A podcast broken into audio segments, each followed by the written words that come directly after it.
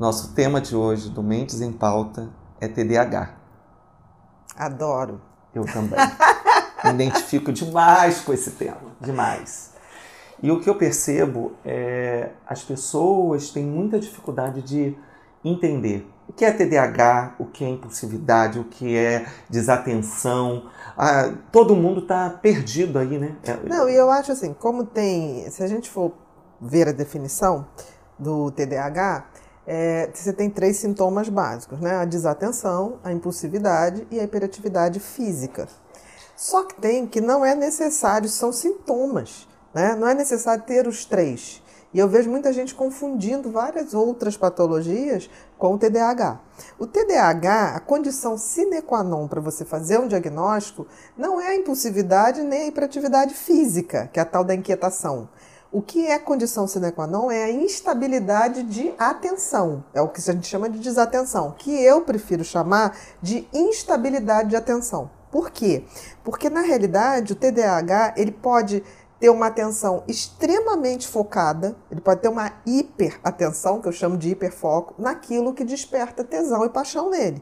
Como ele pode ter uma atenção beirando zero quando esse assunto não lhe diz respeito. Então ele tem uma instabilidade de atenção, que vai do hiperfoco à desatenção total. Essa é a condição sine qua non. E a gente tem que entender que essa instabilidade de atenção ocorre não por uma deficiência de inteligência, mas por um excesso de pensamento. O que, que acontece no cérebro de quem tem déficit de atenção? Ele tem mais pensamentos do que a média numa velocidade maior. Por quê? É, o lobo frontal, que é a nossa testa, ele é muito responsável, exatamente, essa área aqui, ele é muito responsável é, pelo filtro da, é, é, das informações. Ele é como se fosse o maestro da orquestra cérebro.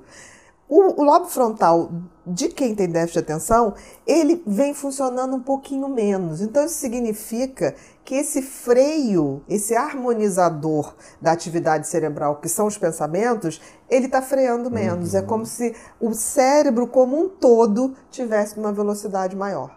Por isso que o TDAH não presta atenção, porque na hora que ele está aqui, ele já está pensando em outra coisa, ele está em outro lugar. Que durante muito tempo se falou, fulano está no mundo da lua.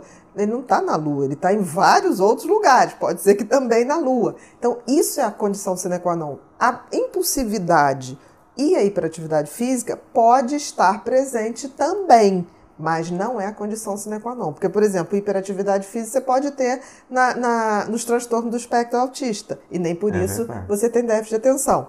A impulsividade você pode ter nos transtornos impulsivos, você pode ter na personalidade borderline, e nem por isso eles têm déficit de atenção. Então, isso é muito marcado. Eu acho que isso é o grande desafio da gente entender que aquele cérebro ele tem uma instabilidade, ele pode ter muita atenção ou beirar zero de atenção, mas pelo excesso de atividade Uma coisa cerebral. engraçada que sempre me ocorre no consultório com os pacientes, os pais, né? Não Sim. os pacientes.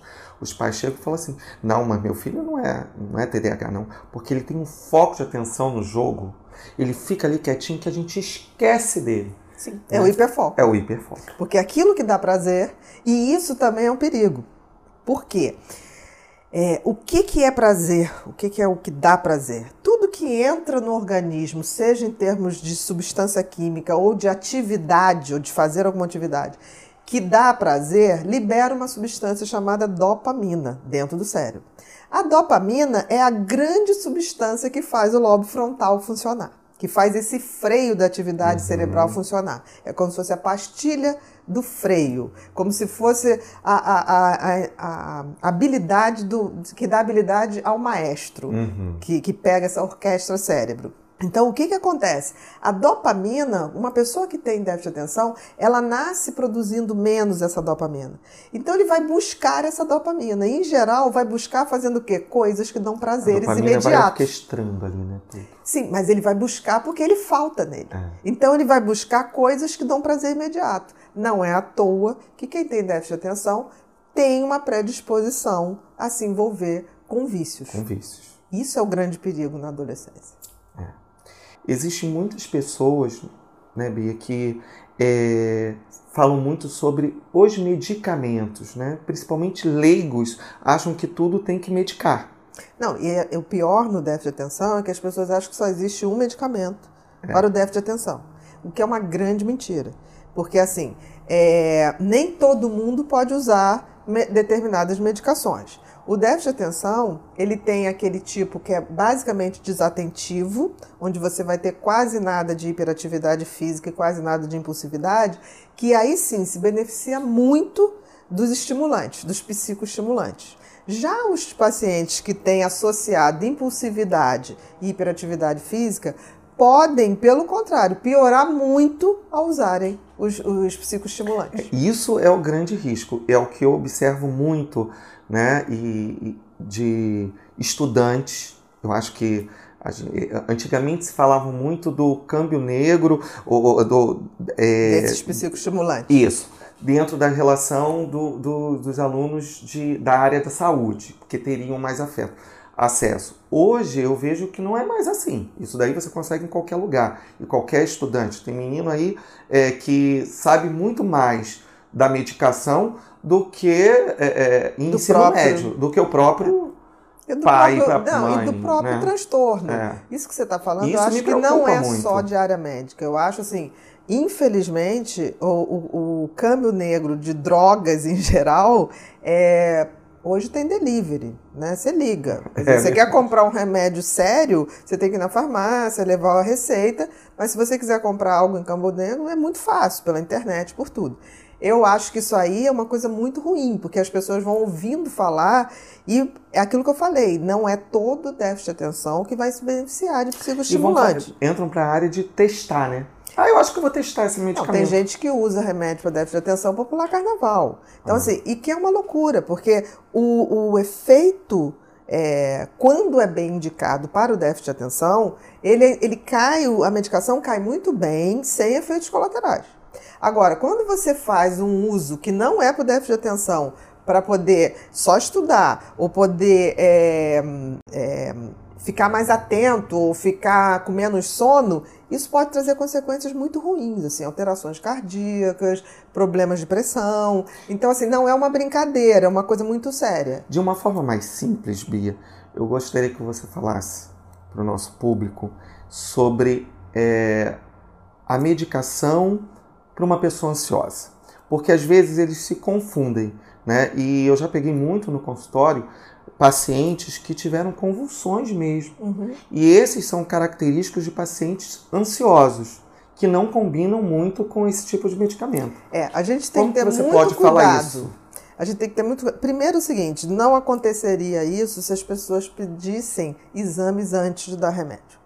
Porque com os exames bem pedidos, você separa qual é o, o, o déficit de atenção purinho daquele que já tem é, comorbidade, tipo ansiedade generalizada ou pânico. Por exemplo, quem tem pânico e ansiedade generalizada associada ao déficit de atenção, não pode fazer psicoestimulante, porque vai panicar, pode ter convulsão, pode ter uma série de coisas.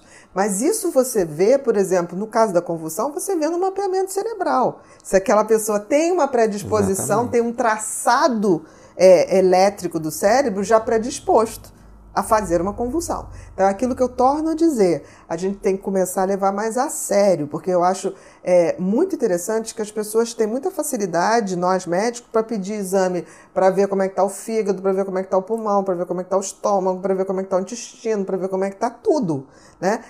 E a gente não pede para ver como é que está o cérebro que na realidade vai ser o primeiro. Vamos ver como é que está o cérebro e vamos ver como é que está o corpo. Então, isso eu acho um descuido. Como, por exemplo, você dá psicoestimulante para crianças, mesmo que bem indicado, sem antes ter avaliação é, de um cardiologista, não faço.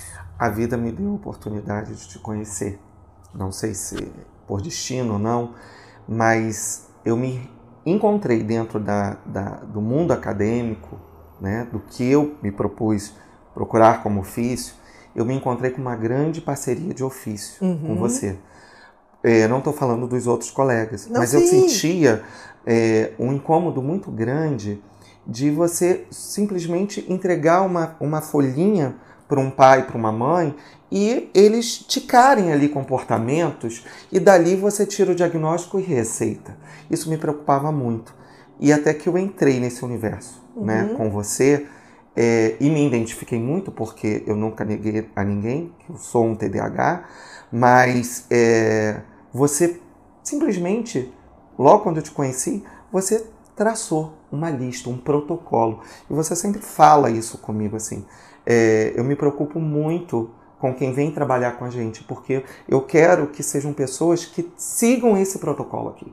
Porque você pede exame de sangue, você pede exame de imagem, e quando eu converso é, com os pais, eu falo assim, eu me sinto, eu tenho muito medo de chegar e falar, ah, me indica um psiquiatra, me uhum. indica um cardiologista, independe do médico. Porque eu acho que você tem que indicar aquele colega que você confia e acredita naquilo.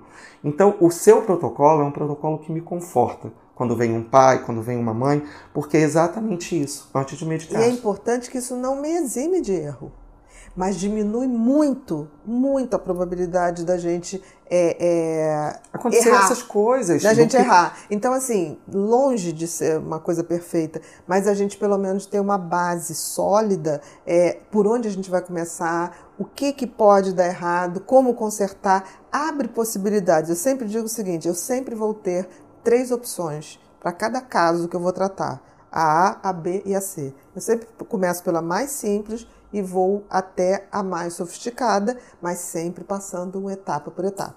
Por exemplo, hoje se usa muito a neuromodulação, o neurofeedback, a estimulação magnética, que tem efeitos muito bons no déficit de atenção. Ambos, mas com variações a estimulação primeiro para tirar de um quadro é, de depressão, de pânico, reerguer, um reerguer e o neurofeedback para dar aquela estabilidade, principalmente a coerência, a coerência e, a, e, facilitar a questão do aprendizado, Isso. do foco. É, mas a gente também tem que saber a hora de escolher cada um. E eu não é vou verdade. começar por isso. Eu vou começar com a coisa mais simples. Pode ser que o, o paciente que tem déficit de atenção responda com doses muito pequenas de medicação. Por Exato. quê? Porque é um tipo de funcionamento cerebral, não é uma doença em si. Então não tem esse protocolo, tipo assim, ah, ele tem que usar 30 miligramas, 40, 50 de metilfenidato. Não, pode ser que ele responda a 5 miligramas, a 10 miligramas. Isso é outra coisa, vamos começar pequeno. Porque se responder com pequeno, ótimo. Qual é a melhor medicação ou esquema terapêutico? A menor quantidade com a maior eficácia. Então, parar de começar a medicar pelo que a bula diz. Vamos medicar o paciente. A resposta do paciente. Se ele responde com pouco, vai ser pouco. E esses tratamentos de neuromodulação, é, a gente percebe muito que é um tipo de tratamento que eu acho que não precisa ser para todo mundo, mas é um tratamento que é, atinge e tem trago muitas respostas para aqueles nossos pacientes que já têm uma intoxicação de medicamentos, porque é, dentro desses último, últimos anos de experiência do nosso trabalho junto, eu observo assim que as pessoas já estão cansadas. Elas já passaram por vários tipos de tratamento. Não só cansaço, mas existe uma coisa que está acontecendo que aconteceu com os antibióticos no passado, de tanto usar de uma maneira é, é, sem critério, né? É, eles deixaram de fazer efeito. Exato. E os remédios estão acontecendo isso. As pessoas estão banalizando o uso de medicação, seja antidepressiva, seja psicoestimulante, eles deixam de fazer efeito. Então, o que está acontecendo é que a gente está tendo que rever é, quantidade de medicamento, quando está indicada, quando é a hora que você tem que entrar com a neuromodulação para quase restaurar aquele cérebro e botar ele no novo caminho. E uma coisa assim, interessante para a gente indo fechando, é a minha experiência de você poder unir a neuromodulação e a terapia junto em tempo real tem trago muitas respostas. É, isso foi uma coisa que quando eu te propus você ficou um pouco Ai, assustado.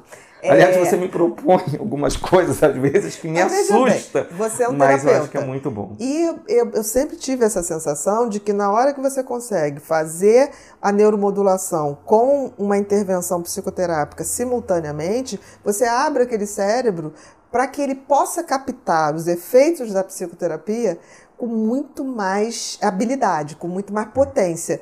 E está dando certo. Obrigado,